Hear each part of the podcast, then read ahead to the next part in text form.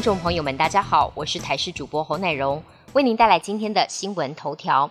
又有疫苗到货了，第十三批的 BNT 疫苗九十三点八万剂，在今天清晨六点十六分，由华航 CI 六二航班运抵桃园机场。第十五期 BNT 疫苗日前开放预约，才短短三小时，就有一百二十点七万人完成预约，而最后完成预约数达到了一百四十三万剂。由于原本只有十万剂可供预约，如今又有 BNT 疫苗到货，到货总数突破一千万剂，暂时舒缓疫苗荒。今日东北季风稍微减弱，气温回温，但各地早晚还是偏凉。大台北地区、东部、南部及中部山区要留意有局部短暂雨的发生。下一波比较冷的时间点会落在下周二，气象局评估可能接近大陆冷气团等级，是今年入冬最冷的一波冷空气。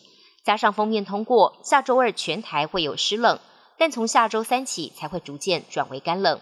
反映物价上扬，财政部二十四号公告，二零二二年综所税免税额、标准扣除额、薪资扣除额等六个项目将调升，调幅新台币四千到七千元，合计减税达九十五点七亿元。民众在二零二三年五月申报时，就能实际有感减税。以单身上班族来试算，可减除的免税额、扣除额额度将增加一点五万元。如果适用最高税率百分之四十，最多省税六千元。双薪四口之家最多则可省下一点五二万元。欧洲疫情死灰复燃，上周全球通报所有确诊及死亡的病例中，有超过六成集中在欧洲。世卫秘书长谭德赛表示，这是因为民众以为打了疫苗就已经终结疫情，因此产生了虚假的安全感，甚至认为只要打过疫苗就不必采取任何的防护措施。世卫官员表示，除了接种疫苗，佩戴口罩及社交距离仍是遏制疫情的关键。同时，欧洲许多国家都相继宣布紧缩防疫措施。意大利决定强制军方及警方等公职人员接种疫苗。还要扩大限制未接种疫苗者可进入的场所。法国也寄出类似的政策，未来不打疫苗恐怕寸步难行。瑞典国会才刚选出史上第一位女总理，但才刚就任七小时就宣布请辞。